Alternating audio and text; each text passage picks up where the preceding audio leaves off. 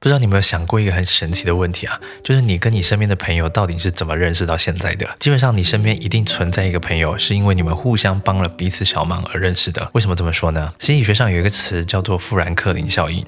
简单说啊，就是假设别人帮了你一个忙，那么他反而会对你这个人产生好感。我知道这听起来很像一个悖论啊，奇怪，人家都花时间跟花精力帮你一个忙了，不是应该讨厌你吗？怎么反过来会喜欢你呢？原因是因为当你要求别人帮你忙的时候啊，别人心中会产生一个矛盾，就是我跟你又不熟，我干嘛要帮你啊？但是不帮忙又感觉好像自己见死不救，所以为了让自己的行为跟信念一致啊，他们就会说服自己你是一个好人，值得他们的协助，也就进而对你产生好感了。理解了这个道理之后啊，那么要如何接近一个你喜欢的人呢？